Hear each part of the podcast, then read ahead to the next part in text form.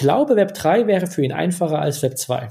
Web 2 würde bedeuten, er muss sich erstmal ein Google-Login zulegen und die ganzen Accounts. Und wie, das ist auch erstmal eine Hürde, durch diese ganzen Verfahren zu gehen, bis er dann eine Web 2-App normal so leicht nutzen kann, wie wir das heute tun, mit Social Logins und was dazugehört. Wenn er in Web 3 geht, muss er in Anführungsstrichen nur sein Wallet einmal einrichten, einmal eine äh, Passphrase oder Seed Phrase speichern und kann dann sehr intuitiv die Apps alle benutzen, indem man was signiert, wenn es wichtig wird, ähm, kann halt Geld transferieren und so weiter. Also ich bin der Meinung, wir sind gar nicht so schlecht, was Usability angeht. Wir haben nur eine sehr hohe Wechselhürde. Wenn man Web 2 Convenience gewöhnt ist und seine Accounts schon hat, versus ich muss mir erstmal Wallet einrichten und die ganzen Geschichten. Welcome back im NFT und Web 3 Insider Podcast. Heute mit einem ganz, ganz besonderen Gast. Eine große Ehre für mich. Ich habe Christoph Jentsch zu Gast. Ähm, der eine oder andere wird ihn wahrscheinlich kennen. Wir steigen trotzdem mal so ein bisschen ein. Also ich, man braucht Christoph nicht fragen, wann er das erste Mal irgendwie äh, Ethereum gekauft hat, denn er war da, bevor es Ethereum überhaupt gab. Und ja, äh, ist der Kopf hinter der DAO, hat da alles miterlebt, ähm, vom Aufschwung bis dann zum Hack, zum Hardfork. Da gehen wir gleich auch so ein bisschen drauf ein.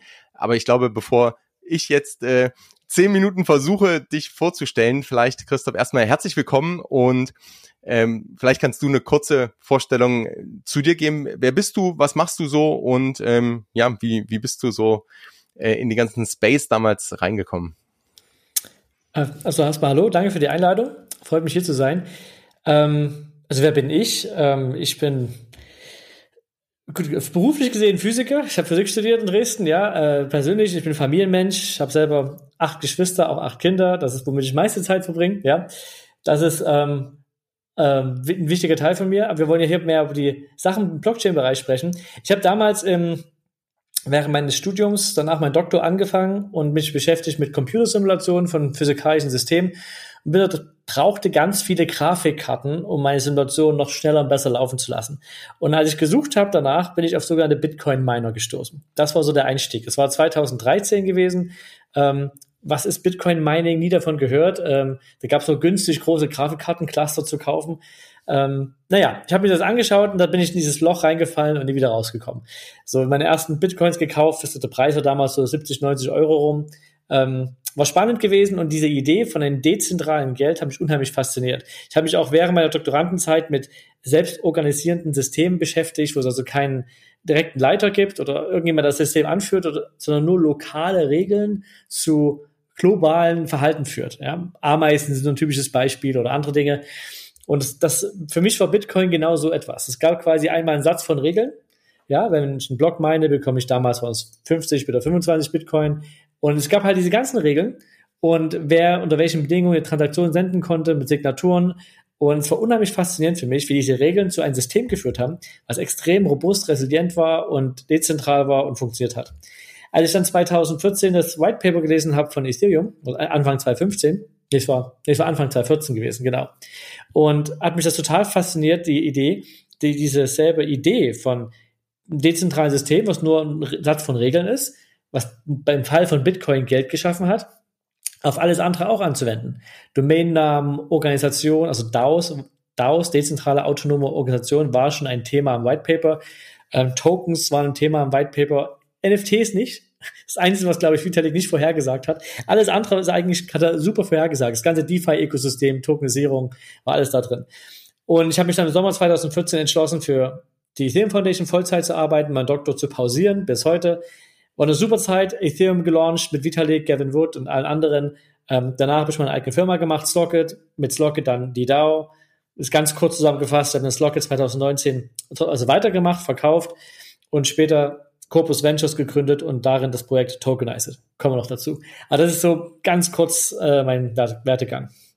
Das, das ist jetzt sehr, sehr gut zusammengefasst und da steckt eigentlich schon, schon so viel drin und ähm, auch, auch parallel, was du sagst, ne, mit äh, der Großteil der Zeit als, als Familienmensch, acht Kinder kann ich mir, also ich habe zwei und, und habe schon beide Hände voll sozusagen. Mit acht Kindern hast du, glaube ich, nochmal ganz andere Tagesabläufe, Challenges. Äh, also äh, finde ich auch interessant, wie das dann also viermal so viele Kinder sind nicht viermal so viel Arbeit. Das habe ich schon mal gedacht. Es skaliert nicht linear. Aber gut, anderes Thema. Ja.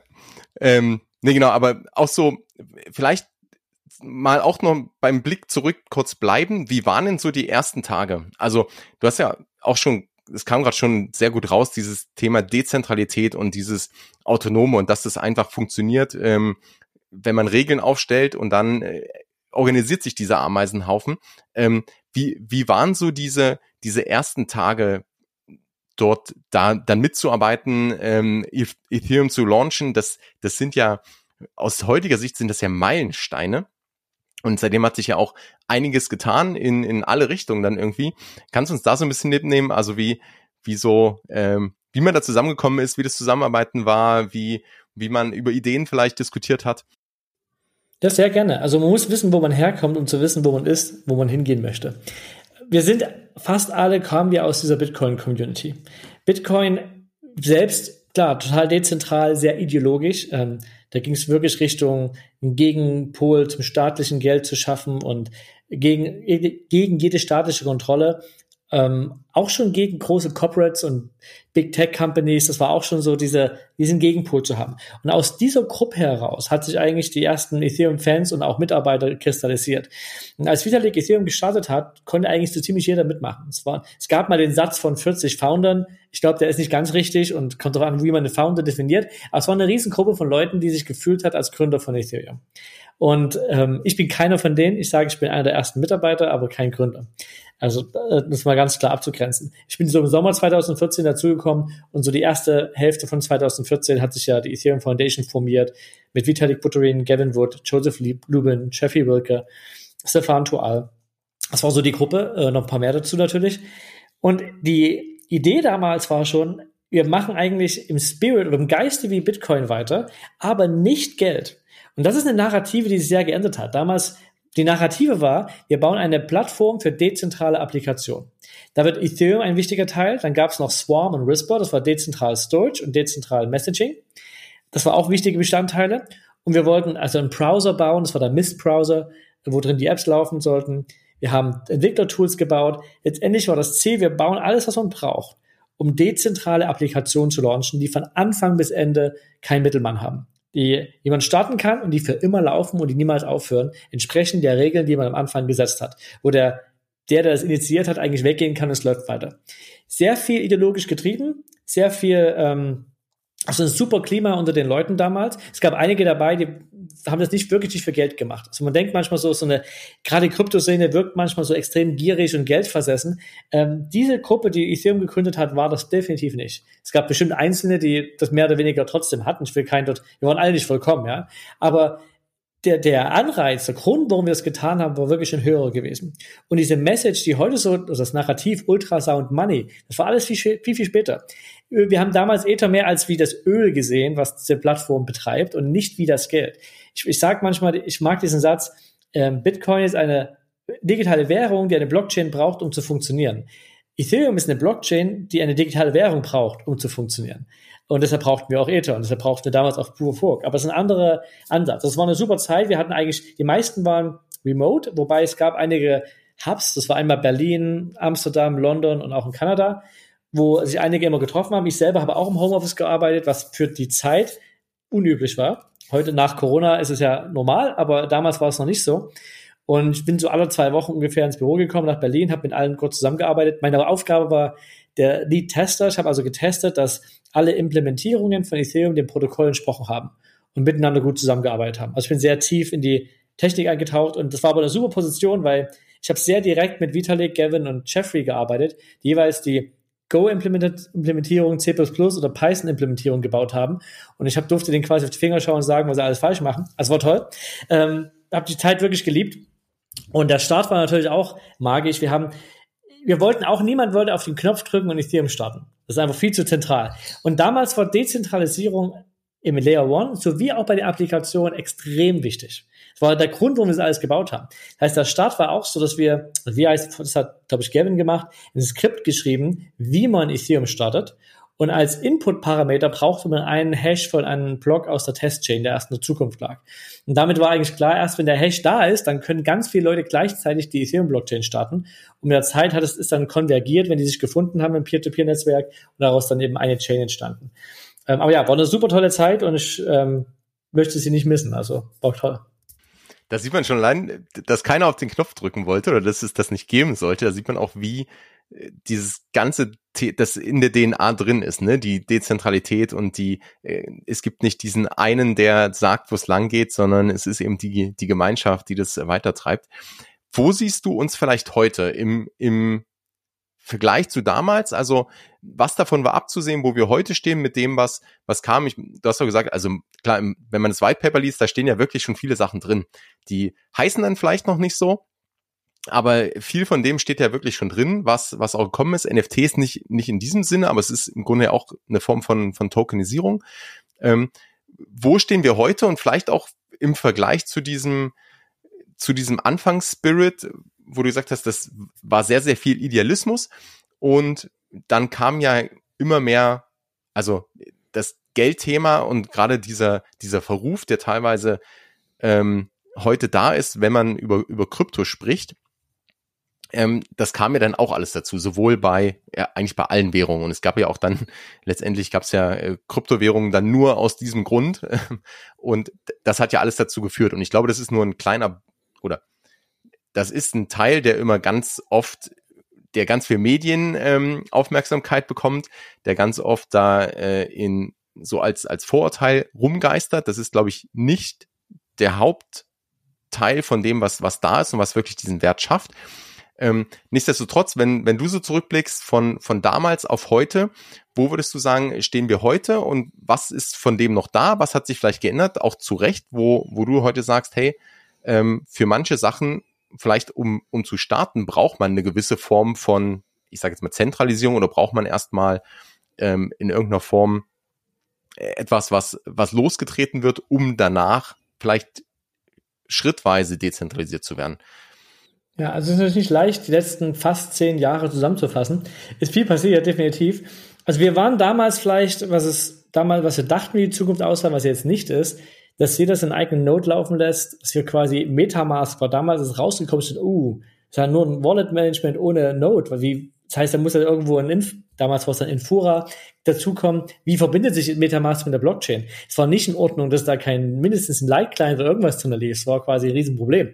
Hat sich durchgesetzt. Es gibt wenige, die in eigenen Knoten laufen. Wir dachten damals, dass jeder auf seinen Rechner das haben wird, der irgendeine Ethereum-Applikation benutzt. Ist nicht passiert. Ähm, wir dachten auch, dass jede Applikation 100% dezentral sein wird. Ist auch nicht passiert, aber es hat bei manchen nicht so schlimm, bei manchen ist es schlimm. Ähm, wo braucht man Zentralisierung? Wo ist das völlig in Ordnung? An welchen Punkten? An welchen Punkten darf es nicht so sein?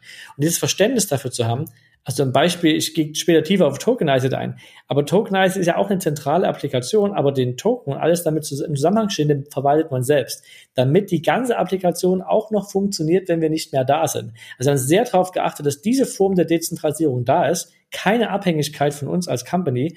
Wenn wir nicht mehr da sind, fehlt ein bisschen Convenience, ja, aber es funktioniert prinzipiell alles weiter.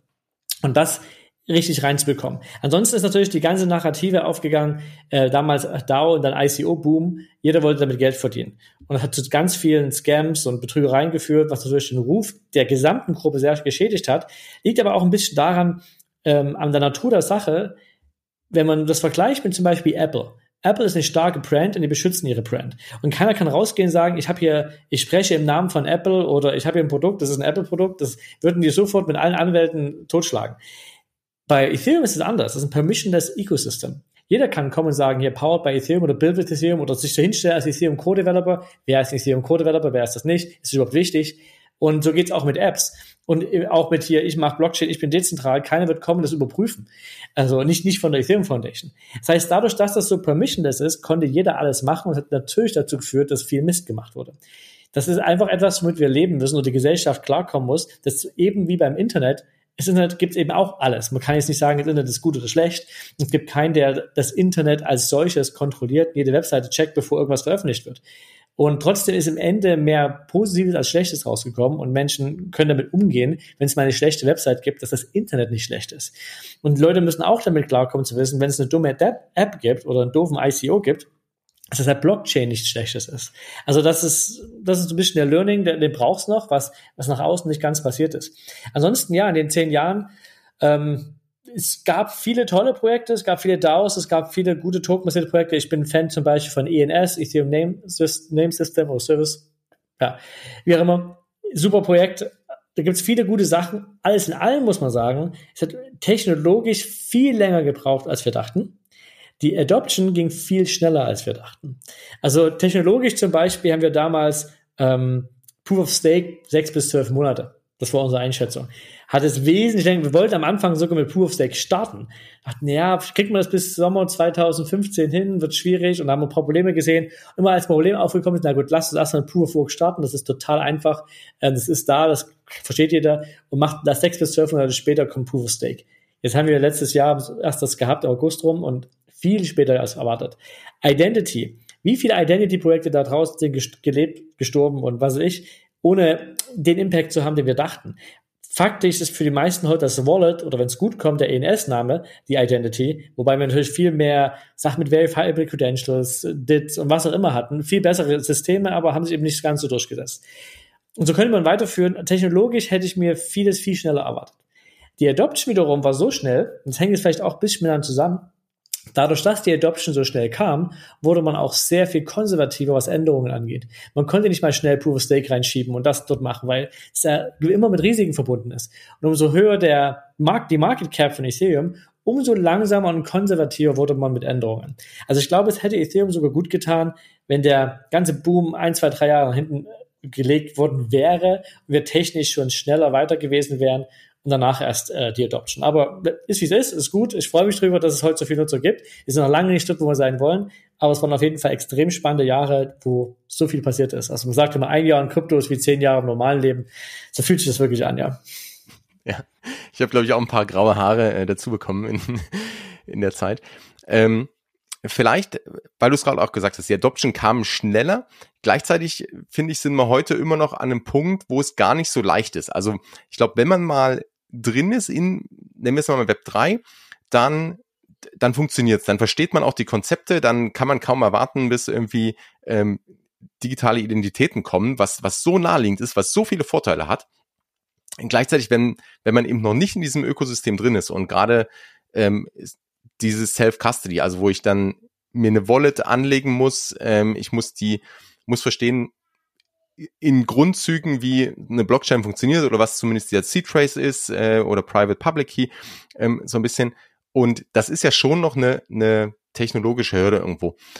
Ähm, und vielleicht kombinierte Frage, wie siehst du diese Entwicklung? Also wird es, wird es viel einfacher werden? Ähm, und, und wenn ja, wie? Also wie, wie können wir diesen, man sagt ja immer so schön von, von Early Adopter auf so Mass Adoption, ähm, diese Schlucht über, überspringen und vielleicht auch in dem Rahmen ähm, vorab, was ist, was ist für dich überhaupt Web 3? Das ist, glaube ich, auch nochmal eine ganz spannende Frage, ähm, wie du das definierst, äh, weil du eben so viel gesehen hast, so, so lang, also seit Anfang an dabei bist und vielleicht noch mal ein bisschen andere Sicht hast als, als äh, ich sag mal, das, was heute draußen als Web 3 verstanden wird. Ja, sehr gute Frage. Also erstmal Adoption man kommt ganz schwer drüber hinweg, äh, über das ganze Key-Management-Problem. Ich denke, es wird wesentlich besser werden mit etwas, das nennt sich Account Abstraction. Das kommt jetzt äh, auch auf, oder ist schon teilweise da auf Ethereum, ähm, wo man, wo viel die App übernimmt. Aber letztendlich bleibt ein Kernproblem. Bleibt man selber für seinen Key verantwortlich und kann den gut verwalten, ist wirklich non-custodial unterwegs, oder macht man sich leicht und hat einen Custodian? Hat beides Vor- und Nachteile. Es gibt viele die brauchen einen Custodian, weil die einfach nicht in der Lage dazu sind, selber einen Key zu verwalten. Und da ist es besser, einen Custodian zu haben, als sie seinen eigenen Key schlecht zu verwalten. Ähm, aber natürlich die, ein Kern-Value-Proposition oder Wert von Web3 oder Blockchain Space ist ja eben, dass ich es ohne Eintritt machen kann.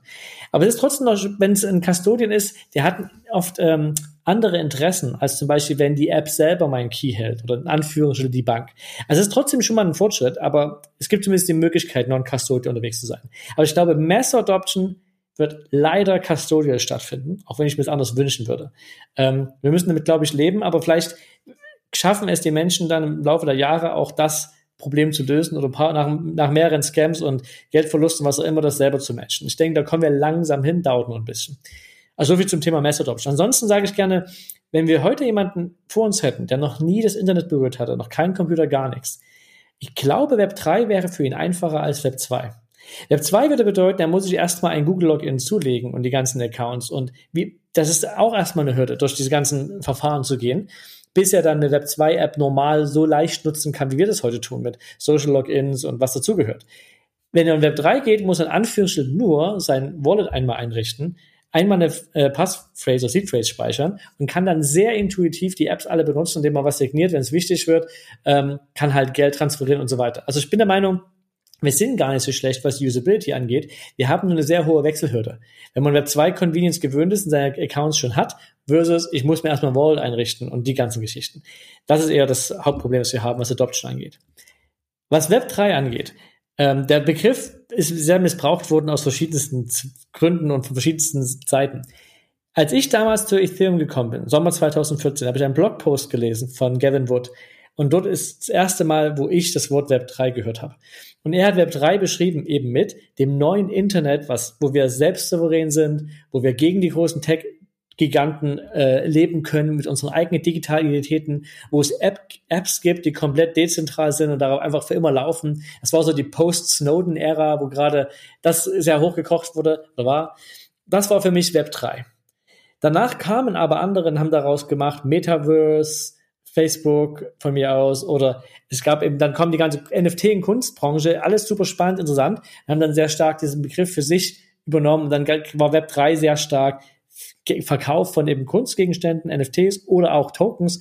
Und zwar aber ein bisschen weg von dieser großen Vision, wir bauen dezentrale Apps. Ich mal ganz kurz mein Handy aus, das piept hier die ganze Hintergrund. So, Entschuldigung.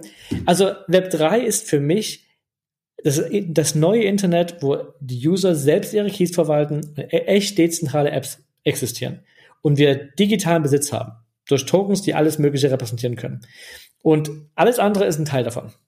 Ja, also so würde ich es, ähm, oder Erweiterung davon, aber es ist, glaube ich, wirklich sehr missbraucht worden, der Begriff. Wenn ich heute manchmal sage, ich bin Web 3 unterwegs, hören Leute was anderes, als was ich sage. Aber gut, damit muss ich leben. Ja, ich glaube, das ist immer ein Stück weit auch Teil davon, ne? Gerade wenn sich so ähm, so Technologien entwickeln, wenn die äh, so ein so, ein, so Ökosysteme aufbauen. Ähm, was ich aber wirklich spannend fand und den den werde ich mal bei mir sacken lassen, ist diese Wechselhürde, weil was das ja auch heißt und das macht ja ganz viel Sinn, ist das mit mit den nachrückenden Generationen, also heute irgendwie dann die Generation Z oder Alpha, also die die schon sozusagen native in dieses Thema reinkommen, das, da wird ja genau das passieren, was du sagst. Für die ist es viel einfacher. Die werden von Anfang an sozusagen im Web 3 sein, äh, schon eine Wallet haben und brauchen gar nicht mehr diese alten Strukturen. Ähm, und damit ist es ist es ja dann nur eine Frage der Zeit. Also ganz, ganz spannender Ansatz ähm, habe ich. Ja, also wer eine vernünftig eingerichtete Wallet hat, mobil sowie im Browser, für den ist Web 3 ein Kinderspiel. Ja, ja, genau. Also ich glaube, wenn man es einmal hat, da, da, muss man ab und zu an, an manchen Stellen vielleicht noch aufpassen, ne, weil es auch diese Bad Actors gibt, die du, die du auch erwähnt hast. Aber, aber das, das rein vom, ähm, vom technischen her, ähm, ja, bin ich, stimme ich dazu. Also, also die Usability ja. ist leicht, nicht unbedingt, dass sie sicher sind. Das ist noch, da müssen sie eine gute Wallet haben, wissen, was sie tun, da gebe ich dir recht. Ja, aber äh, super spannend. Dann lass uns mal so ein bisschen auf das Thema ähm, Tokenisierung eingehen. Das ist ja ein ganz, ganz großer Teil davon und ich meine, ähm, auch schon äh, mit der DAO hast du da ja äh, Erfahrung gesammelt mit ähm, mit Slockit äh, habt ihr auch schon, ich glaube, einen Teil tokenisiert oder zumindest diese Schnittstelle zur Blockchain ja ja hergestellt und äh, das ist ja ein Thema, was dieses Tokenization of Everything, was was ja auch wovon man sich ganz viel Vorteile verspricht, wenn man ähm, so dieses Konzept mal dahingehend verstanden hat. Und wie würdest du das sehen? Also wird alles äh, tokenisiert werden und ähm, was sind vielleicht so die, die Vorteile ähm, und was ist vielleicht auch der, der falsche Ansatz? Oder andersrum, macht es Sinn, einfach nur Sachen, die da sind, zu tokenisieren oder macht es eher Sinn, neue Modelle aufzubauen ähm, und, und dann diese Vorteile zu genießen? Ja, also ich habe ja vorhin, vorhin schon gesagt, durch Bitcoin kommt zum ersten Mal die Idee von digitalem Besitz über der Währung. Mit Ethereum kann man eben alles andere tokenisieren. Im Sinne von ein Token ist einfach eine super Technologie, um irgendeinen digitalen Wert von A nach B zu verschieben oder eben wirklich digital zu besitzen. Was sollte man tokenisieren, ist natürlich eine Frage, to be discussed. Also kann alles mögliche, man kann fast alles äh, tokenisieren. Das Problem ist nur, ist der Token das eigentliche Ding? Also bei Bitcoin ist halt der Bitcoin der, Bitcoin. Da gibt es kein irgendwo verteilt, zeigt auf irgendwas anderes. Bei Ethereum genauso. Der Ether ist ein Ether. Ähm, bei der DAO war das genauso. Also als vielleicht mal ganz kurz historisch bist mit reingegangen. Als wir die DAO gemacht haben, der DAO-Token, da gab es nichts anderes. Da gab es keine GmbH irgendwo, wo die Anteile irgendwelchen Wert hatten oder irgendwelche anderen Organisationen. Der DAO-Token war der DAO-Token. Und damit konnte man seine, also ganz grob vielleicht zum Konzept, für die es noch nicht so kennen. Es war letztendlich ein Smart Contract, wo jeder Ether reinpacken konnte. Und wir haben wieder erwarten dort 12 Prozent oder 14 Prozent, was glaube ich alle Ether drin gehabt. Das waren damals 150 Millionen Dollar beim Closing und dann ist der Ether-Preis hochgegangen. Da waren es mal kurz ungefähr 250 Millionen Dollar, also eine Riesensumme. Und wer Ether reingesteckt hat, hat einen DAO-Token rausbekommen. Und damit konnte er wählen, wofür das Geld benutzt wurde. Jeder konnte sagen, ich, ich brauche das Geld für XYZ mein, unser ursprünglicher Gedanke war damit, eine dezentrale Sharing Economy aufzubauen. Danach haben es manche als so eine Art Venture Fund für Ethereum gesehen. Das war dann mehr so eine Interpretationssache. Auch da hat sich die Narrative geändert. Technisch gesehen hätte jeder nach Geld fragen können für was auch immer. So. Und danach wählen die Tokenholder, ob sie es gut oder schlecht finden. Wenn ja, bekommt derjenige sein Geld. Auch in Form eines Smart Contracts, wo man zum Beispiel täglich Payouts machen kann. Und wenn man nicht mehr weiterzahlen möchte, holt man sich das Geld zurück. Und falls es irgendwann mal Gewinne gibt aus dem Projekt, würden die an die Tokenholder zurückgehen. Ganz grob. Ja. Und der Token war alles, was man brauchte, um dieses, diesen Mechanismus, diese Organisation am Leben zu halten, dass die funktioniert. Und es gibt heute einige sehr gut funktionierende, erfolgreiche DAOs, wie zum Beispiel die ENS DAO oder viele kleinere DAOs, die zum Beispiel aus dem Aragon Framework ähm, aufgebaut haben. Und es gibt noch andere DAO-Frameworks, DAO-Stack zum Beispiel oder Colony. Und die bieten eben genau sowas an. Eine Firma, wo der Kern in Form eines Smart Contracts aufgeschrieben ist es keinen direkten Geschäftsführer braucht, ähm, aber die machen auch keine kleinteiligen operativen Sachen, sondern die machen wirklich nur die High-Level-Sachen, so ein bisschen Fund-Management oder Treasury-Management. Mehr nicht, in den meisten Fällen. So, das vielleicht zu diesen Token. Danach hat man gemerkt, aha, man kann mit Token Fundraising machen. Dann gab es die ganzen ICOs, die viele leider Scams und Betrüger waren und viele Leute haben leider viel Geld verloren. Aber der Fundraising-Prozess, der war super. Also man konnte einfach sagen, äh, Ether, Bitcoin, was auch immer, schickt man an die Company und bekommt dafür einen Token. Und man konnte on-chain sehen, wie viele Token gibt's. Wenn es eine Exchange gab, konnte man teilweise, also on-chain Exchanges auch sehen, zu welchem Preis der getradet wurde. Und die ganzen Tools, die gebaut wurden, vor allem in der Zeit, die unter den Schlagwort DeFi, also Decentralized Finance fallen, ist ein super äh, Tooling und der Prozess war einwandfrei. So, dann kam natürlich Regulator, sagt, kann ich hier jeder irgendwas verkaufen, das sind Securities, muss man registrieren und so weiter. SEC in Deutschland die BaFin, äh, oft auch zu Recht auch wenn ich selber gegenüber, also gegen zu viel statische Kontrolle bin, ähm, gab es ja auf jeden Fall ein Problem. Dann gab es die sogenannten Security Tokens. Und vieles war vielleicht gut, aber ein Grundfehler, den viele hatten, äh, sie haben das ganze System gelassen, wie es ist. Ähm, die Rechtsform, wie man Sachen ausgibt oder eben Aktien, die da gekauft und verkauft wurden. Und on top gab es noch einen Token der manchmal gebraucht wurde, um seine Rechte wahrzumachen. Deshalb hat er auch wirklich einen Wert gehabt. Aber man konnte ihn ganz schlecht so ganz alleinstehend im Raum nutzen. Es brauchte noch einen Investmentvertrag oder andere Dinge. Und damit hat man eigentlich den Prozess eher verkompliziert als vereinfacht. Weil man all das machen muss, das man früher schon gemacht hatte, plus sich ein Wall einrichten und noch einen Token halten.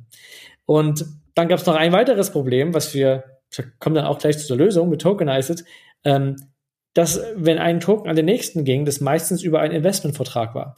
Und wenn man jetzt wie bei oft so üblich in der Blockchain-Welt, dass viele Trades stattfinden, man hatte 100 Mal Besitzwechsel gehabt, muss man streng genommen eine Kette von 100 Investmentverträgen überprüfen, dass die alle gültig sind. Denn was ist, wenn mittendrin irgendjemand gesagt hat, ich war nicht dazu bevollmächtigt, ich war nicht zurechnungsfähig, meine achtjährige Tochter hat das gemacht, was auch immer, dann ist der Investmentvertrag nicht gültig und die Rechte sind noch bei dem verblieben obwohl der Token weitergewandert ist. Und dieses Problem, dass man diese Kette von Investmentverträgen theoretisch überprüfen müsste, was praktisch eigentlich nicht möglich ist, ähm, macht Tokenisierung eigentlich hier eher schwach, weil der Token eben dann eventuell nichts mehr ist. So, wie kann man also ähm, diese Rechte, die ein Tokenholder haben soll, ganz stark an den Token knüpfen? Und das ist ein Problem, was die ganzen Security-Token schlecht und nicht gut gelöst haben. Ähm, was vielleicht, vielleicht ein Grund war, warum das nicht so erfolgreich war. Und überhaupt alles bisschen beim alten belassen und den Token oben drauf gesetzt haben. Also quasi neuen Wein in alte Schläuche gegossen, mal das Vergleich zu bringen. Und weiß nicht, ob wir jetzt schon drauf kommen wollen, wir können es auch später machen, wie wir das bei Tokenized gelöst haben, kommen wir wahrscheinlich noch dazu. Können wir gleich direkt einsteigen, aber ich glaube, das ist ähm, ein, ein Kernproblem, was, was ja weiterhin besteht. Also bei NFTs haben wir ja genau das gleiche gesehen, wo der Token missverstanden wurde als, ähm, nehmen wir mal einfach als das Bild, ja, ähm, und, und ich habe dann Rechte an diesem Bild. Ähm, dass das aber nicht mit dem Urheberrecht zusammenpasst, was in dann unterschiedlichen Jurisdiktionen noch anders ist und dass ich ja eigentlich dazu auch in irgendeiner Form eine Lizenz brauche und also das musste erst verstanden werden und das Verständnis kam dann nach und nach. Und äh, bestenfalls ist dann schon relativ viel im, im Smart Contract drin oder es gibt, gibt andere Lösungen. Und ich glaube, dieses ähm, das ist so ein Learning vielleicht auch, dass diese Token nicht auto, also nur weil man es tokenisieren kann, äh, heißt es noch nicht automatisch, dass es die, die bessere Lösung ist. Und ähm, ich finde, das, das sieht man an ganz vielen Stellen. Und deswegen gerade spannend, wie ihr das bei, bei Tokenized, äh, Tokenized It gelöst habt. Ähm, also vielleicht noch kurz, dass du einmal beschreibst, was, was es ist, also was ihr macht, wie und dann auch wie ihr es macht, ne? wie die wie die Lösung da aussieht, dass eben diese Probleme dann nicht mehr da sind. Ja, also ganz kurz, für tokenisieren GmbH-Anteile könnte man sagen. Oder wir tokenisieren GmbHs ist korrekter ausgedrückt. Äh, weil streng genommen sind die Tokens keine Anteile direkt. So, das ist dann, komme ich gleich zum rechtlichen Punkt. Ähm, das ist unser Ziel. Was kann man damit machen? Fundraising, äh, Business Angels, Family and Friends Rounds damit organisieren. Wir wollen damit auch Public Rounds, also ähnlich wie bei einem ICO, dass man seine Community beteiligen kann, aber auch Themen wie Mitarbeiterbeteiligung. Das geht damit auch super. Das ist also, wofür wir stehen. Und jetzt ein bisschen, auch ein kleines bisschen Geschichte dahinter. Wenn, wenn du heute zu einem Anwalt gehen würdest und sagen würdest, ich will meine GmbH tokenisieren, wäre die Antwort meistens, das geht nicht, weil Notar, Handelsregister kann man nicht machen. Wenn du es machen willst, empfehlen wir dir irgendwo im Ausland, Cayman Islands, Bahamas, Singapur, wo auch immer. Da, geht, da gibt es Lösungen, die funktionieren gut. Oder selbst Liechtenstein und andere Länder. Bedeutet für dich aber immer, du brauchst eine externe Entität, musst dort Steuererklärung machen. Das wird oft von den deutschen Steuerbehörden als eine deutsche Kapitalgesellschaft gesehen, auch wenn, weil du als Geschäftsführer in Deutschland sitzt, macht viele Probleme. Dann würden die meisten kommen sagen, dann mach wenigstens eine AG. Bei einer Aktiengesellschaft, die Aktien ist, braucht man nicht beurkunden, beim Hand gibt es kein Handelsregister, viel einfacher, gibt es Lösungen, kann man machen. Aber es gibt in Deutschland, ich muss die Zahlen mal raussuchen, ungefähr 30.000 AGs versus weiß, zu 1,15 Millionen GmbHs. Also die meisten sind nun mal GmbHs, weil sie einfacher aufzusetzen sind, weniger FOMO-Fordernisse haben, ist einfach eine Realität und hat auch viele Vorteile. AG hat halt sehr viele FOMO-Fordernisse, höhere Stammkapital, benötigt einfach, einfach mehr. Aber wir wollten trotzdem auch gerade aus diesem Grund sagen, wir machen es für die GmbH, weil die meisten Startups, die das brauchen, die sind nun mal GmbHs. Gibt es dort nicht irgendeine Möglichkeit? Da sind wir auf einen Anwalt geführt worden über Florian Klatz, das ist unser Anwalt, auch Gründer vom Bundesblock ist, äh, an einen Anwalt, der heißt Markus Kaulatz von CMS, der sehr, sehr gut das schon mal gelöst hat, hat einen sehr schönen Artikel dazu geschrieben. Und ich kann das mal kurz umreißen, äh, wie die Lösung hier aussieht. Ähm, erstmal, was ist der Token rechtlich gesehen? Es ist ein Genussrecht, der ein wirtschaftlich dieselben Rechte gibt, wie ein Gesellschafter hat. Also Dividenden, Exit-Beteiligung, Liquidationserlöse, Informationsrecht, dass man Jahresabschluss einsehen kann. Es ist eigentlich fast identisch mit Gesellschafter, aber eben keine Mitbestimmung. Das gibt's nur für Gesellschafter in der GmbH. Aber wirtschaftlich ist man quasi genauso beteiligt wie der Gesellschafter. Das ist erstmal, was der Token macht. Dann gibt's was ganz Wichtiges. Wir wollten, dass es aber auch möglich ist, dass, damit der Wert wirklich den eines GmbH-Anteils widerspricht, dass man die wandeln kann. Ganz so einfach geht's nicht, weil wir haben ja Notar- und Beurkundungspflicht, also ist es technisch gesehen wie folgt. Es gibt eine Put-Option, das heißt, man kann den Token der GmbH zurückgeben. Und dafür sollte man sein, den Fair Market Value zurückbekommen, also was immer der Token gerade wirklich wert ist. Keine Ahnung, dass ein Prozent der Dividenden entspricht oder dass ein Prozent des Firmenwertes sein. Und wenn die Firma das nicht kann oder nicht will, weil die meisten Startups ähnlich wie beim Wandeldarlehen können ja auch nicht das Darlehen zurückbezahlen, weil sie gar kein Geld dafür haben, darf sie den Investor dann auch GmbH-Anteile anbieten oder falls sie schon eine AG ist, Aktien, Aktien anbieten oder kann sagen, ich habe vor, eine AG zu werden innerhalb der nächsten neun Monate und gebe dir dann Aktien. Aber wenn sie das nicht vorhat mit der AG, bleibt sie eine GmbH und bietet einfach GmbH-Anteile an. So, sie hat quasi mehrere Möglichkeiten. So dass wirtschaftlich ein Token immer den Wert von einem Geschäftsanteil hat. Das ist wichtig. Und man kann, wenn ein die GmbH das anbietet, eben auch in GmbH-Anteile wandeln. Das mal, was der Token ist. So, damit ist man quasi, kann man sagen, der Token erweitert quasi das Cap-Table von von der GmbH. Es gibt einmal das, wie viele Anteile gibt es im Handelsregister dann kann man nochmal schauen, wie viel gibt es an Tokens da draußen, die wirtschaftlich genauso an der GmbH beteiligt sind. Und die zusammen ergeben dann quasi mein Cap-Table. Die Token, wie brauche ich euch nicht erklären, die jetzt Web3-Space sind, sind leicht transferierbar, kann man auf dezentralen Exchanges technisch gesehen handeln und listen. und hat all die Vorteile, die eben Tokens zu haben. Das brauche ich hier in dem Podcast nicht so lange erklären, aber die sind nicht klein. Also allein DeFi, ein Token zu nehmen als Kollateral und mir selbst einen Kredit zu geben. Also all diese Möglichkeiten sind auf einmal da, die vorher mit traditionellen Geschäftsanteilen nicht möglich sind. Auch dass auf einmal ein standardisiertes Asset, Asset, da, Asset da ist für die GmbH. Davor gibt es den Investor mit einem Wandeldarlehen, es gibt den Mitarbeiter, der ein ESAP oder VSAP hat, es gibt die Gesellschafter, die sind alle beteiligt im Unternehmen, haben aber ein so anderes Asset, dass sie miteinander nichts tauschen oder handeln können. Es ist nicht zweitmarktfähig quasi. In der Token ist das. So. Das Problem, was ich vorhin erwähnt habe, mit der Kette von Investmentvorträgen, ist ja, wäre hier genauso. Was ist, wenn der Token immer weitergeht? Und ja, wir haben als zweiten Boden, kann man sagen, auch Investmentverträge, die weitergereicht werden. Aber es kann eben passieren, dass man, dass einer nicht gültig ist, nicht überprüft werden kann oder was auch immer. Das Problem, was ich vorher meinte. Hier gibt es eine Lösung, die heißt Auslobung. Auslobung für viele ein Wort, was sie nicht kennen oder was ganz selten benutzt wird. Es ist ein BGB, also unser Gesetzbuch, und ist nichts anderes als eine Belohnung für irgendeine Handlung. Ich, alles, was ich hier sage, nochmal, ich bin kein Anwalt, kein Steuerberater und so weiter, das ist meine na, laienhafte Beschreibung dessen, wie ich es verstanden habe, ja. Aber die Auslobung heißt nichts anderes als, ich belohne eine Handlung. Wie zum Beispiel, wenn ich Finderlohn ausgebe. Wer das findet, bekommt 1000 Euro kann ich rechtlich verbindlich einen Finderlohn ausgeben. Und du könntest mich verklagen, wenn ich dir den nicht gebe, obwohl du es gefunden hast. Oder wer die mathematische Lösung für das Problem findet, kriegt eine Million Euro. Und wenn du die findest und ich es dir nicht gebe, kannst du mich genauso vor Gericht ziehen und das Geld einklagen. Weil ich kann rechtlich verbindlich eine Handlung belohnen. Oder ausloben, dass ich sie belohnen werde, wer immer die tut. Und das Schöne ist, das ist ein Vertrag, was ich einseitig als GmbH oder Mensch ausgebe. Die andere Seite muss aber nicht unterschreiben. Es ist quasi ein einseitiger Vertrag, der rechtlich bindlich ist. Und genau das nutzen wir jetzt, indem wir sagen, wer auch immer diesen Token hält, belohnen wir mit Dividenden. Wer auch immer diesen Token zurückschickt, diese Handlung belohnen wir mit dieser Put-Option, die ich vor uns beschrieben habe, wo man GmbH-Anteile angeboten bekommen kann. Das heißt, all diese Rechte, die ich vor uns beschrieben habe, bekommst du basierend auf einer Handlung, die du tun, nur mit den Token tun kannst. Also nur wenn du Besitzer des Tokens bist, kannst du die Handlung tun. Und die Handlung zu tun ist extrem einfach so einen Button klicken, die dich dann belohnt mit diesen Rechten. Und damit hat man dieses Problem mit dieser Kette von Investmentverträgen gelöst. Weil egal wie du diesen Token bekommen hast, wenn du ihn hast, kannst du diese Rechte basiert auf der Auslobung, die die GmbH gemacht hat, Geld machen. Und das ist eigentlich so der kleine Kniff, aber der sehr wirksam ist und der meiner Meinung nach eben diese Zweitmarktfähigkeit richtig ermöglicht. Wenn der Token irgendwann mal getradet wird, gehandelt wird oder irgendwas anderes damit gemacht wird. Wir sprechen ja auch gerne von programmierbarem Geld bei Ether. Hier spreche ich gerne von programmierbaren Anteilen in Anführungsstrichen, weil es sind so gesehen keine Anteile, sondern Genussrechte, die wirtschaftlich genauso viel bedeuten wie die Anteile. Ich kann jetzt eben die programmierbar machen. Wenn du dich bei meiner Plattform anmeldest, bekommst du ein paar Token. Wenn du als Mitarbeiter bei mir bist, haben wir einen Vesting Smart Contract, wo zum Beispiel vier Jahre Vesting und erste Jahr Cliff, was immer die Konditionen des Vestings sind für den Mitarbeiter, können wir per Smart Contract enforcen. Also all diese schönen Vorteile, die ein Token bieten, können wir jetzt haben.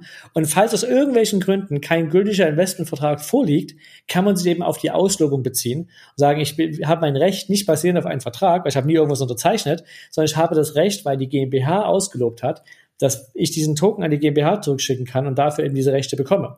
Oder allein das Halten dieses Tokens eben das Recht habe, Dividenden zu bekommen. All diese Dinge sind halt jetzt möglich. Und das ist das, was wir als Tokenized quasi, dieses rechtliches Konstrukt, haben wir umgebaut in eine schöne Web-App, wo man das alles machen kann, den Token launchen, ausgeben, Links kreieren für Investoren, die, die, die man beteiligen möchte, oder eben Mitarbeiterbeteiligungsprogramme aufsetzen in unserer Web-App.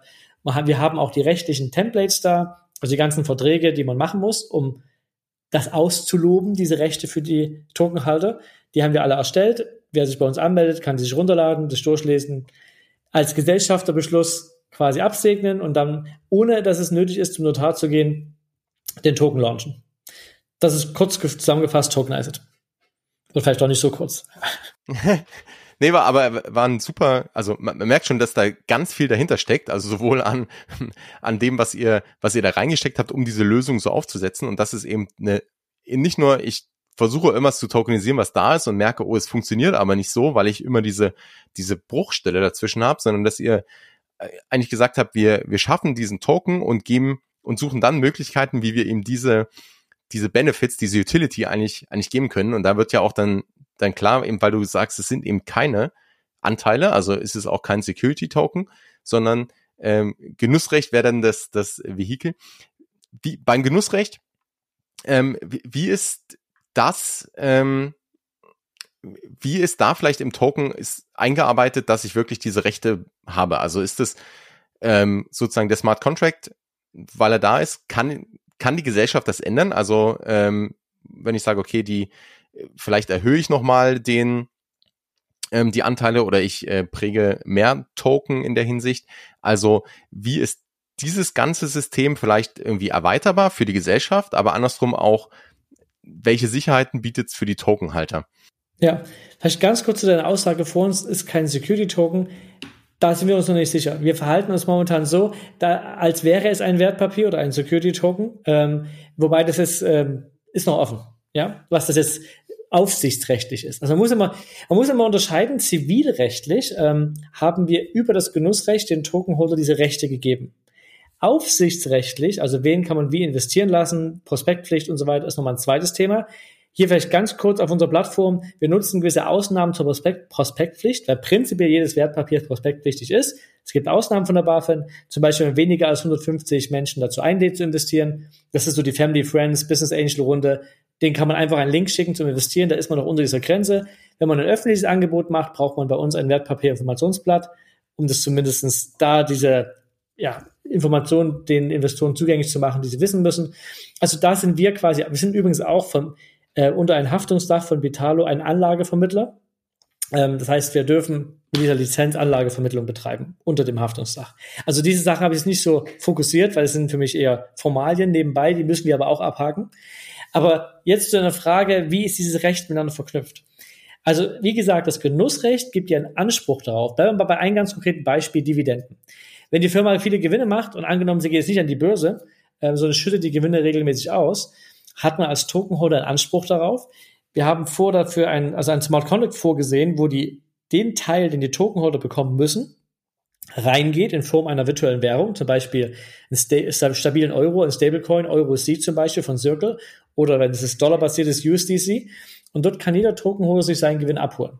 Weil dort liegen die Gewinne der Firma drin und die sind genauso hoch für einen Tokenholder wie für einen Gesellschafter, der einen Geschäftsanteil hält. Und ich natürlich mehrere Tokenhalter entsprechend mehr, prozentual.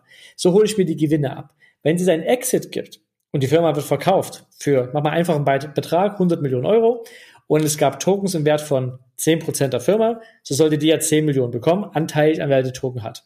Und hier gibt es eben auch dieses Recht, man schickt den Token zurück an die Firma und hat damit das Recht bekommen, seinen Anteil vom Exit zu bekommen.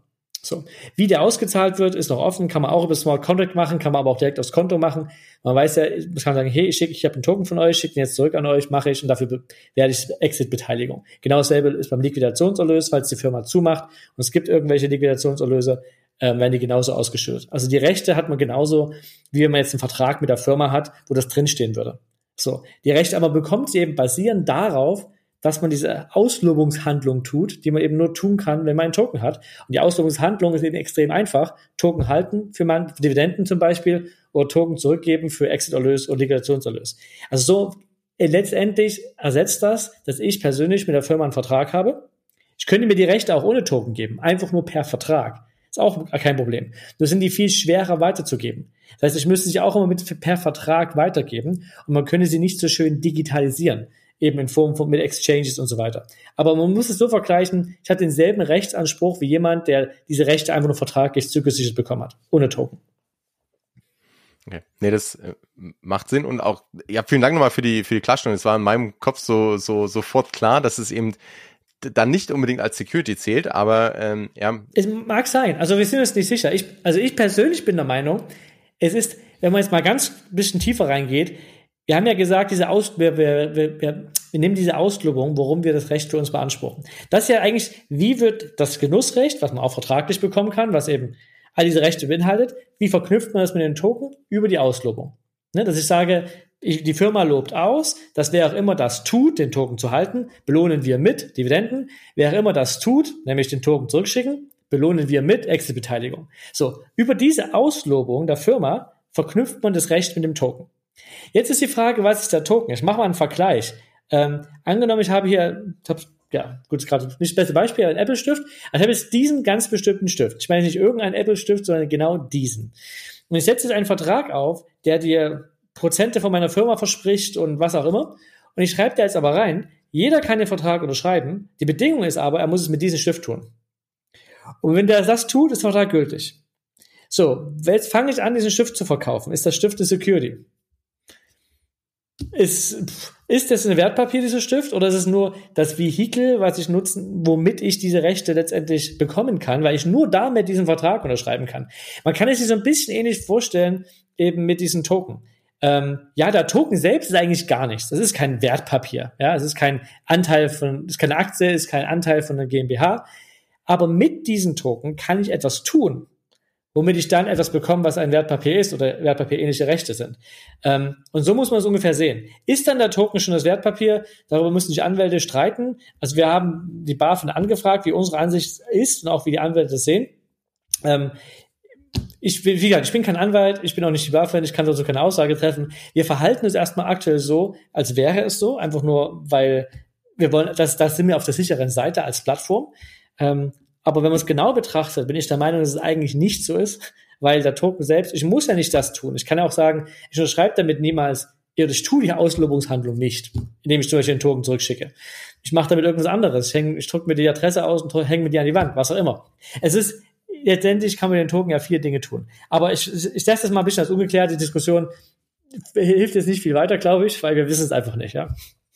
Was aber auch gut ist, ne? Ich glaube, das, da sieht man auch, wir sind ähm, bei ganz vielen Punkten und gerade bei so innovativen Lösungen, da, da muss die Rechtsprechung erst noch irgendwie äh, aktiv werden oder da müssen, äh, da, da muss sie vielleicht ein Stück weit verändert werden oder da müssen ähm, vielleicht irgendwo Definitionen angepasst werden. Das ist ja auch, das ist ja überall so und das sieht man hier eben auch ganz klar. Ähm, von daher, ja, war das, glaube ich, nochmal wichtig, das so, so klarzustellen, auch dass du sagst, hey, der Token ist ja eigentlich nichts, ähm, sondern ist ja immer eine Frage, mit was ist der verknüpft und was mache ich davon auch. Ähm, das ist natürlich auch, also der Ansatz gilt ja auch für alle Token oder für NFTs oder ähm, dass damit immer was, was irgendwo zusammenhängen muss. Das ähm, gilt auch für NFTs. Also das Prinzip der Auslobung ist, glaube ich, etwas, was man super anwenden kann auf alle Tokenisierungsprojekte. Dass man einen Token hat, mit dem kann man eine Handlung tun und diese gibt einem dann irgendeinen Lohn. Ne? Rechte, Geld, Ansprüche, was auch immer. Ähm, das ist erstmal was sehr Sinnvolles, weil dann kann man den Token weitergeben, ohne dass man das Recht selbst weitergibt, sondern das Recht bekommt man erst, indem man die Auslobungshandlung tut. Ja, und ich glaube, das ist äh, ganz spannend. Gibt es auch in anderen ähm, Ländern, weißt du das? Also ist das was typisch Deutsches? Also, also das, was wir jetzt machen, basiert erstmal auf dem deutschen Gesetz.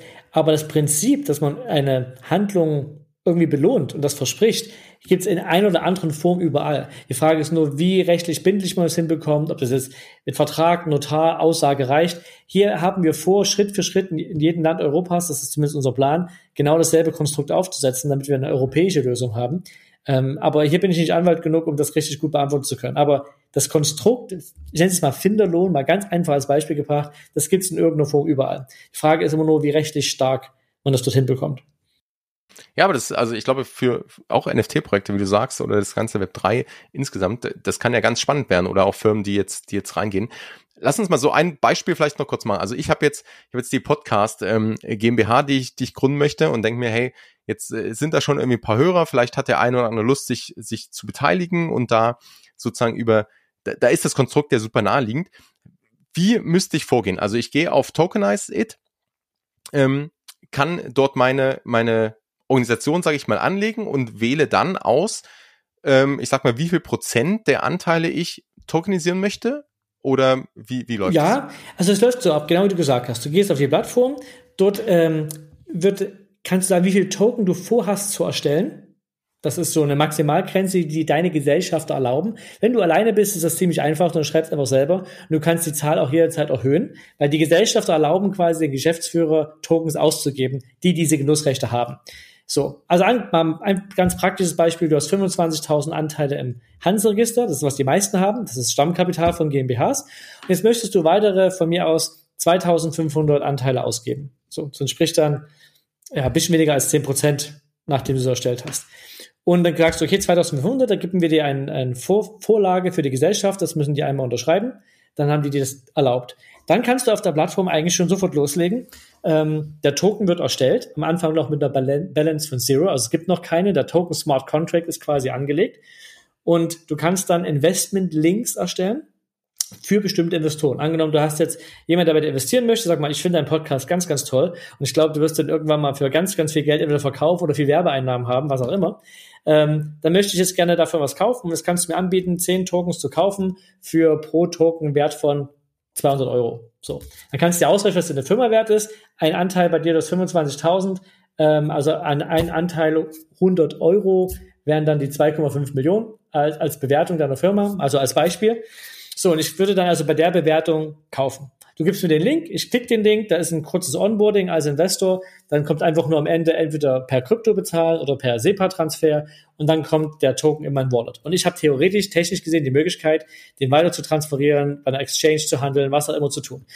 Das wäre so der erste Investor. Jetzt kommen als nächstes von mir aus ein paar Mitarbeiter bei dir rein, sagen, hey, wir wollen machen ja mit für ein halbes Gehalt, aber dafür wollen wir ein bisschen beteiligt werden.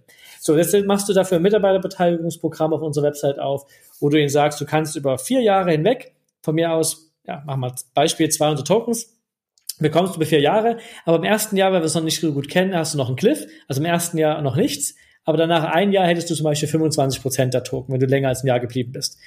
Und die, dann hat er das sogenannte Minting-Recht. Er kann dann quasi den Token minten, entsprechend dieser Regeln. Und das Tolle daran ist, erst dann, wenn er es mintet, fließt ihm der Token zu. Und nach unserem Verständnis auch erst dann Steuern zu zahlen.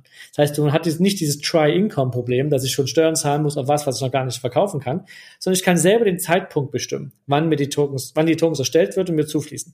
So, das ist auf jeden Fall ein Vorteil. So, da hast du deine Mitarbeiter da drin und sparst auf jeden Fall Geld, weil du hast, zahlst nicht so hohe Gehälter, gibst dafür mehr Anteile.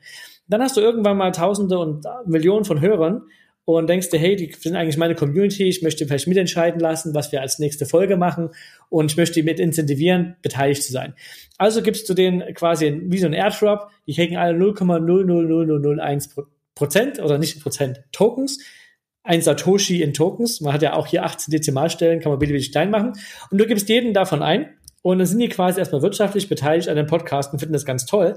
Deshalb empfehlen die den jeden weiter, weil die wollen, dass der Token im Wert verdoppelt wird. Weil die wollen, dass dein Podcast ganz besonders toll wird. Also äh, erzähl dir davon, du bekommst dadurch noch viel mehr Hörer und der Token erhöht sich ein bisschen in Wert. Der wird irgendwo gehandelt, alle freuen sich. So, als nächstes äh, kommt dann, zahlst du entweder Dividenden aus, hast eine Extra-Beteiligung und die werden daran beteiligt. Oder du sagst, du machst sogar ein Crowdfunding, wo du sagst, ich bezahle, ich gebe die Tokens aus. Ich brauche jetzt ähm, x Millionen, um irgendwas ganz Besonderes, Tolles zu machen. Ähm, und dafür verkaufst du nochmal fünf Prozent deiner Token zum Beispiel oder erstellst neue. Also letztendlich werden immer neue erstellt und die alten werden damit verwässert. So funktioniert es technisch. Und das ist das Feature. Wir hoffen, dass damit im, im Herbst live gehen können. Und das ist das Public Offer, wie wir das Ganze bezeichnen. Da wird es einen kleinen Invest Now Button auf deiner Webseite geben. Wenn die Leute den klicken, kommen die auf Tokenize, sehen deine Company Profil, können sich die ganze Informationen dazu lesen, Pitch Deck durchlesen, was immer du da hast und können auf Invest klicken und dort 10 Euro, 100 Euro, was auch immer bezahlen und bei dir mit einsteigen und dafür Tokens kaufen. Und die Tokens, wie gesagt, ideal, wenn es genug Nachfrage gibt, sind die auf dem zweiten Markt auch handelbar. Das ist grob die Vision und du kannst einfach immer auf der Plattform sehen, das ist mein Cap Table. Es gibt hier 25.000 Anteile im Handelsregister und dann gibt es hier jetzt 2.500 oder irgendwann mal 10.000 Tokens, die hier draußen rumschwirren. Davon so viel an Mitarbeiter, so viel sind in die Community rausgegangen, so viel sind an Investoren rausgegangen. Und du kannst per Klick quasi neue Links erstellen, wo neue Tokens kreiert werden. Und jemand kann die kaufen zu dem von dir festgelegten Preis oder du kannst ein, ich nenne es gerne Continuous Fundraising machen. Als Public Offer kann kontinuierlich sein. Du kannst quasi kontinuierlich sagen, das ist meine aktuelle Bewertung, die mache ich mal hoch und mal runter. Ich will bis zu so viel Geld bekommen und verkaufe dafür bis zu x Tokens. Und du kannst das jederzeit pausieren, wenn du es nicht mehr brauchst oder weitermachen und kontinuierlich quasi ähm, Beteiligungen verkaufen. Und die die Beteiligung sozusagen, die lege ich, oder das Genussrecht an sich, das definiere ich auch am Anfang. Oder ist das automatisch, ähm, also ich sage halt einmal, der, der Token repräsentiert einen Genuss, oder das ist ja ein Genussrecht de facto und Du bekommst von uns ein Template, also ein Vertragstemplate. Es ist inzwischen auch nicht mehr klein. Das sind 50, 60 Seiten ungefähr. So, das, das, sind, das sind die ganzen Details alle geklärt. Das ist ähnlich, wenn du zum Anwalt gehst und möchtest einen Investmentvertrag aufbauen für eine Serie A. Es sind alle Edge Cases geklärt. Wie sieht die Exit-Beteiligung aus? Was, wie sind Dividenden auszurechnen? So wie ein Anwalt es eben vernünftig macht. Das ist da alles drin. Und dann gibt's ganz am Anfang, das ist wirklich nur ein Einseiter, ganz kurzen Abschnitt, wo du nur sagst, ich lobe als GmbH aus, dass ich den Tokenholder, wenn sie entsprechende Handlungen tue, die Rechte, die in dem Vertrag beschrieben sind, gebe. Mal ganz einfach mit meinen Worten zusammengefasst. Und damit hast du die Auslobung getätigt. Die Investmentverträge werden veröffentlicht auf Tokenized unter dein Company-Profil. und das war's. Dann hast du den Token quasi rechtlich aufgesetzt. Und dann kannst du anfangen, die Tokens eben auszugeben per Private Offer oder Continuous Fundraising, eben Public Offer oder Mitarbeiterbeteiligung und brauchst nicht jedes Mal nochmal einen extra Vertrag dazu, weil du quasi einmal das ausgelobt hast, was die Rechte hinter dem Token sind. Und dann bist du sehr, sehr einfach und frei darin, die auszugeben. Ja, also, und da sieht man schon, wie viel da möglich ist. Ne? Also du, du hast ja auch die ganzen Beispiele genannt. In, also ich kann die Community beteiligen, ich kann Mitarbeiter beteiligen, ich kann äh, Investoren suchen, ich kann äh, Continuous Fundraising machen. Also das, das öffnet ja wahnsinnig viele Möglichkeiten, die dann auch sehr einfach sind. Also eben ohne jedes Mal zum Notar zu rennen und Sachen zu ändern, sondern einfach ähm, genau da, wo die Vorteile, die wir vorhin hatten, eigentlich ähm, zur, zur Wirkung kommen sozusagen. Ähm, wo steht ihr gerade mit Tokenize und ähm, oder wann kann man loslegen? Ja, wen wen sucht ihr gerade? Wo sagst du, hey, das wäre jetzt unsere, das sind unsere Idealkunden? Also vielleicht, falls jemand zuhört, der entweder gerade eine GmbH gründet oder vielleicht eine hat und sagt, ah, ich habe schon ewig irgendwie äh, vor, meine meine Community, meine Kunden zu beteiligen oder meine Mitarbeiter zu beteiligen irgendwie oder äh, Dividenden mit den mit denen zu teilen. Ähm, wo steht ihr gerade? Kann man, kann man schon direkt loslegen? Und äh, wenn ja, wer kann loslegen? Oder was sind so ein bisschen die Bedingungen, die äh, der die Dinge mitbringen muss, ähm, damit, damit das Ganze funktioniert? Ja, also vielleicht erstmal kurz an wen, danach komme ich kurz zur Roadmap. Also ja, die Plattform existiert, die Verträge sind da, man kann loslegen. Ich erkläre gleich ein bisschen mehr dazu. Wen richten wir uns? Ganz klar Startups, vor allem aber eigentlich jede GmbH, die jemand beteiligen möchte. Also jede deutsche GmbH oder auch UG, muss keine GmbH sein, eine UG reicht auch, ist die kleine Schwester von der GmbH, wo man nicht, das, nicht die 25.000 Euro Stammkapital braucht, ähm, die funktioniert auch. Also jeder, der eine UG oder GmbH hat oder vorhat zu gründen, der ist potenziell bei uns Kunde. Natürlich sind die Web3-Startups eher naheliegend, weil die verstehen etwas mehr den Mehrwert eines Tokens über die Beteiligung hinaus. Weil man eben mit einem Token so viel mehr noch machen kann, was wir jetzt nicht alles erwähnt haben, ein Teil dieses Podcasts hier. Aber das ist die, an die wir uns momentan sehr stark richten, aber es muss kein Web3-Startup sein, ist egal, was du machst. So, wo stehen wir in unserer Roadmap? Wir haben angefangen vor einem Jahr, ähm, also letztes Jahr im Januar, also anderthalb Jahre eigentlich schon, und haben sehr viel Zeit und Aufwand betrieben, die rechtliche Lösung ganz sauber zu machen. Also wir haben wirklich keine Kosten und Mühen gespart. Es ist keine Quick and Dirty Lösung. Es ist eine sehr, sehr solide rechtliche Lösung, die wir gebaut haben oder bauen lassen haben von der Anwälten. Ähm, wir haben die Web-App jetzt gebaut. Wir sehen tatsächlich ist der Plan, diesen Donnerstag äh, haben, wir haben das noch nicht, wir machen Soft Launch. Wir haben das quasi nicht announced, wir announcen das quasi erst später. Aber eigentlich sollte diesen Donnerstag es möglich, möglich sein, die Plattform zu nutzen. Wir starten mit dem ersten Angebot, das heißt Private Offer, das ich vorhin erklärt habe. Also ich kann die Auslobung machen, ich kann einen Link erstellen, den ich Business Angel, Familien, Freunde, wer auch immer investieren möchte, gebe. Das heißt, du musst selber einen Investor suchen. Das ist nicht, was wir gerade für dich tun. Und dann kannst du ihnen einfach diesen Link geben, dass es ganz einfach das investieren kann. Also geht wirklich die Schritte durch, meinen Namen eingeben, hier sehe ich das Angebot nochmal zusammengefasst. Hier ist ein Link für die ganzen Verträgen, wenn Sie durch, zum Durchlesen. Und dann überweise in Krypto oder in ganz normal Euro per SEPA-Transfer und dann bekommt man Token in sein Wallet fertig. So, damit kann man sehr, sehr leicht diese, was, ich meine, die, die es gemacht haben, wissen, wie aufwendig es ist, mit Anwalt und Notar Investments reinzuholen, die GmbH. Man spart sehr viel Geld mit dieser Lösung.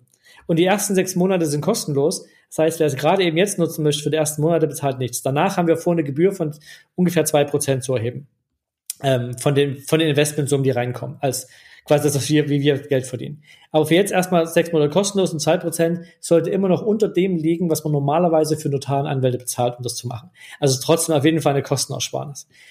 Das ist jetzt, was sofort live geht. Dann haben wir vor Juni, Juli ich sage, hänge ich mir nicht an ein Datum fest, aber es geplant ist es, Anfang Juli zu starten, das Mitarbeiterbeteiligungsfeature.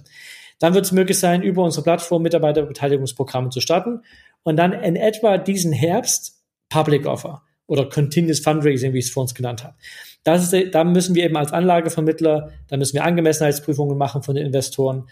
All diese Dinge, die eben rechtlich nötig sind ähm, oder aufsichtsrechtlich nötig sind, wenn man wertpapierähnliche Dinge verkauft. So, das deshalb ist ungefähr für Herbst geplant.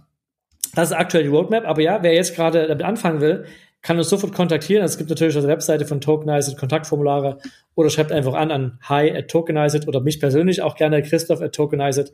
Und wir können euch noch ein bisschen durchführen, noch mehr dazu erklären. Wir können euch die Verträge geben, die Templates, die für nötig sind. Also einmal diese Auslobungsverträge sowie ähm, der Gesellschafterbeschluss, der das ermöglicht. Und dann kann man eigentlich sofort loslegen. Ja, also wir sind bereit. Ihr könnt gerne kommen.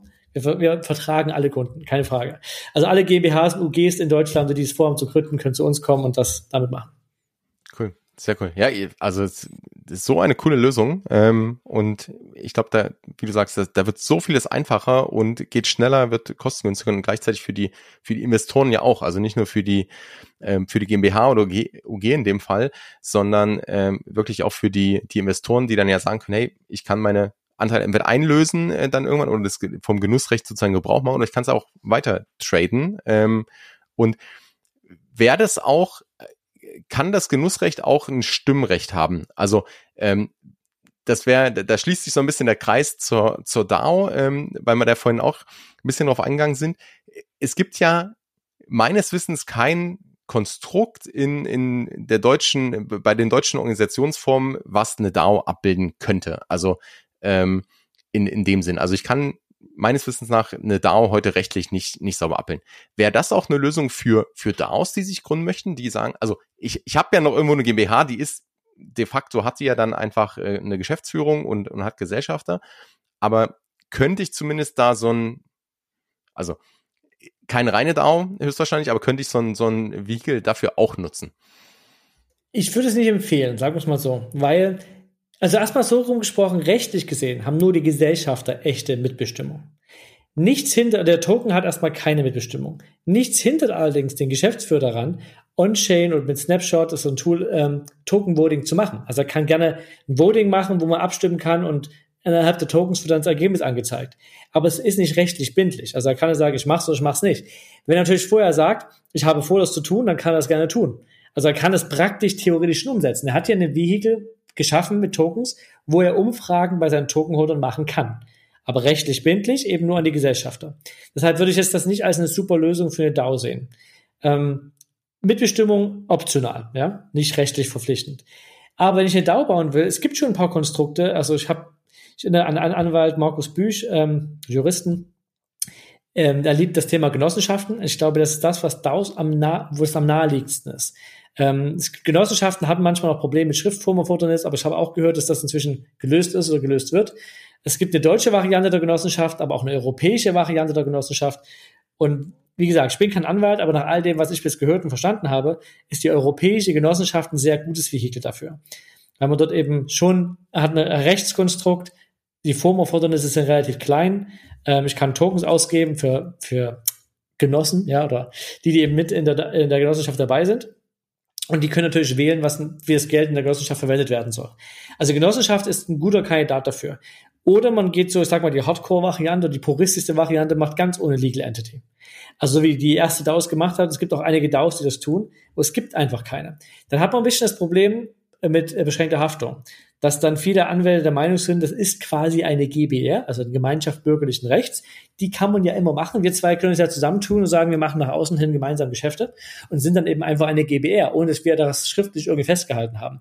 Und so kann man auch diese DAO als eine GBR bezeichnen. Problem ist nur, wenn wir dann irgendwo, wenn du zum Beispiel sagst, du machst was ganz Schlimmes, dann hafte ich dafür mit, weil wir quasi gemeinsam eine GBR sind und gibt keine beschränkte Haftung. Und das ist natürlich schlecht. Und deshalb ist es nicht so empfehlenswert. Aber es gibt ja weltweit einige Jurisdikationen, die DAO-Frameworks geschaffen haben. Es gab die Wyoming DAO, ich glaube, in, sogar in Utah gibt es aber auch einen Gesetzentwurf, ähm, wo man DAOs quasi ermöglicht, leichter rechtliche Entitäten zu schaffen. Und letztendlich, ich bin auch Investor bei einer Firma, die heißt The LAO, also L statt D, Legal Autonomous Entity, oder nicht Entity, Organization. Und die haben eine ganz einfache Delaware Inc. genommen und nicht Inc., eine Partnerschaft ist das in Delaware. Und das auch tokenisiert. Also es geht auch. Ähm, es gibt tatsächlich sehr, sehr viele Wege, das zu tun.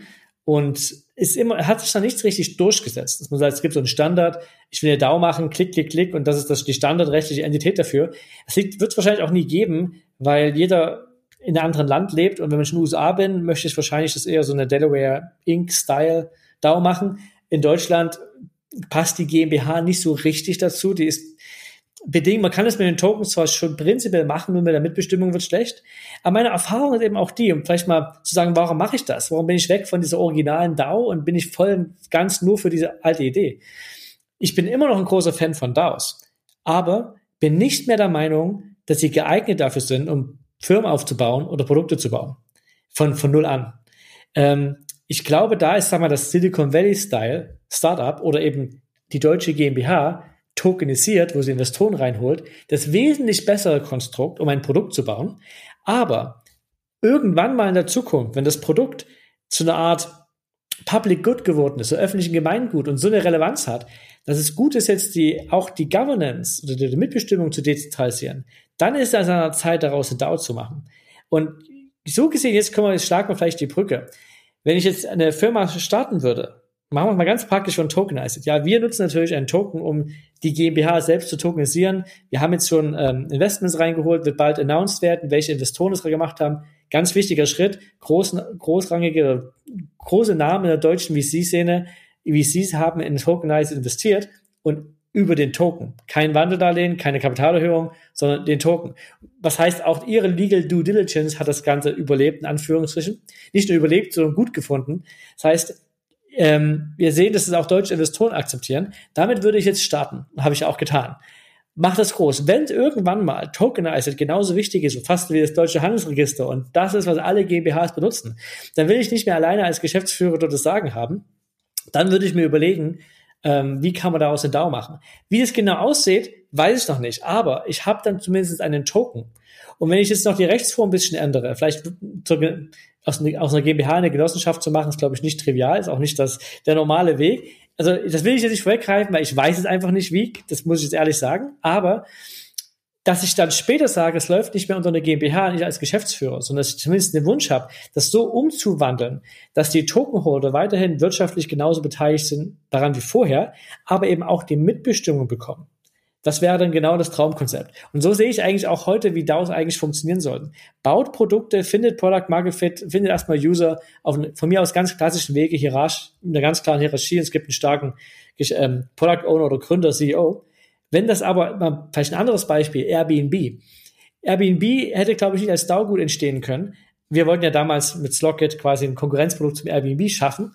Ähm, aber jetzt ist Airbnb so wichtig, dass für viele Gastgeber, Hotels, ganze Tourismusindustrie eigentlich schlecht ist, dass sie so viel Gebühren abgeben an eine ja, For-Profit-Entity, wo die meisten Investoren in den USA sitzen und das Geld fließt eigentlich dahin. Ich weiß, dass viele europäische Gastgeber das nicht sehr toll finden. Wie wäre es, wenn Airbnb sagen würde, ich übergebe die Governance, die Mitbestimmung an meine Hosts und Gastgeber. Wir bekommen alle einen Token und die dürfen gemeinsam mitbestimmen, wie sich die Plattform vielleicht ändert, wie Gebührenstrukturen aussehen, was auch immer. Und es wird mehr zu einer Art Public Good oder Gemeingut. Das wäre sehr wünschenswert, ja. Ob, ob der Weg dahin ist nicht ganz leicht, aber so stelle ich mir das eher vor, als man startet mit einer DAO, obwohl man noch gar keinen richtigen Product Market Fit hat und es gibt noch keine User, muss so wichtige Entscheidungen in der Frühphase schaffen, weil wir haben gelernt in den letzten Jahren, ähm, bei den meisten DAOs beteiligen sich nicht viele, wenn es um Wahlen geht. Es gibt zwar Wahlen über alles Mögliche, aber es gibt nur einen ganz kleinen Teil, der sich wirklich beteiligt, weil es einfach noch nicht relevant genug ist in ihrem Leben. Wenn ich aber selber bei Airbnb Gastgeber bin und mein, ja, mein Lebensunterhalt hängt davon ab, dann ist es für mich sehr relevant und ich werde sehr aktiv dort mit, mitbestimmen wollen, wie die Plattform sich entwickelt. Und deshalb halte ich es eher für einen späteren Zeitpunkt für wesentlich wichtiger, die Mitbestimmung zu lösen, als gleich am Anfang. Das äh, echt schön zusammengefasst. Da waren noch so ganz, ganz viele Insights, so Diamanten äh, wirklich, wirklich drin, wo, wo man merkt, wie die Erfahrung da, da auch spricht und ähm, dass du auch jetzt mit Tokenized, dass ihr da auch genau diesen Weg eigentlich geht. Also äh, eat your own dog food, ne? Oder ähm, drink your own champagne. Ähm, dass das auch so funktioniert und andersrum auch ähm, super interessant, diese, diesen Ausblick dann und genau sozusagen vielleicht am Anfang auch, damit ich schnelle Entscheidungen treffen kann, ne, weil es ja auch immer diese Abstimmungsprozesse, obwohl sich wenig beteiligen, sind dann immer sehr, sehr lang. Es wird viel diskutiert, es geht hin und her. Ähm, und das ist bei manchen Entscheidungen wahrscheinlich eher hinderlich. Aber dann zu sagen, irgendwann wird es ja, zu einem Public Good oder ist das Gemeinschaftsinteresse auch viel, viel höher als vielleicht am Anfang, wo es, wo es so klein, schnell, agil sein muss. Ähm, ich glaube, dazu können wir echt nochmal eine, eine extra Folge machen, weil ähm, da, da ja so viel Möglichkeiten mitschwingen und, und man sieht auch, dass so viel passiert, auch wie man eine DAO abbilden kann, etc. Ähm, also Christoph, vielen, vielen Dank schon mal für, für die ganzen Insights, für, für die Arbeit, die du da in, in den Space reinschickst, reinsteckst, wie du alles voranbringst, der jetzt auch mit, mit Tokenized äh, die, die Lösung. Und ähm, ich glaube, äh, also ich würde mich freuen, wenn wir uns äh, bald mal wieder unterhalten. Vielleicht ganz zum Ende noch, ähm, wenn du unseren Hörern Hörern was mitgeben kannst, so einen Aufruf, einen, einen Wunsch, einen Tipp, eine Anregung, ähm, das kann alles sein. Was wäre was wäre so die Ansage, die du jetzt äh, machen möchtest? Versucht euer Wallet selbst einzurichten und non-custodial wirklich zu verwalten und damit Web3 zu benutzen. Es macht viel mehr Spaß. Sehr schön. Da, da, perfekter, perfektes Schlusswort. Wir packen natürlich alle Links zu dir, zu Tokenized ähm, in die Show Notes, auch die, die Kontaktmöglichkeiten. Das heißt, jeder, der jetzt ähm, zuhört hat und sagt, hey, das ist genau das, was ich eigentlich schon lange gesucht habe oder was ich gerne ausprobieren möchte, ähm, da mal in die Richtung zu gehen, der kann euch dann direkt kontaktieren. Und dann nochmal vielen, vielen Dank. Ich wünsche euch ganz viel Erfolg beim, beim Soft Launch und dann bin ich gespannt, wie es weitergeht. Vielen, vielen Dank für die Einladung. War toll, mit dem Interview zu sein. Noch ein kurzes Schlusswort in eigener Sache. Wenn du im Bereich Web 3 und Metaverse auf dem Laufenden bleiben möchtest, dann abonniere den Web 3 Plus N Newsletter, denn dort bekommst du drei Tipps, Anregungen oder Gedanken von mir und das N, die News der Woche, also einfach in Bullet Points ganz knapp und knackig zusammengefasst, alles was gerade passiert. Du bekommst einen Einblick hinter die Kulissen und hast so aktuelle Entwicklungen des Web 3 immer im Blick das Ganze direkt in deine Inbox, ohne 24-7 auf Twitter oder Discord aktiv sein zu müssen und damit in weniger als fünf Minuten pro Woche. Der Web3 plus N Newsletter, den Link findest du in den Show Notes. Und ja, wenn dir diese Folge gefallen hat, abonniere den Podcast, teile die Folge gerne mit Freunden oder auf Social Media und hinterlass eine Bewertung. Ich stecke sehr, sehr viel Energie und Herzblut in den Podcast und damit würdest du meinen Gästen und mir unglaublich weiterhelfen. Danke dafür. Bis zum nächsten Mal. Peace and out.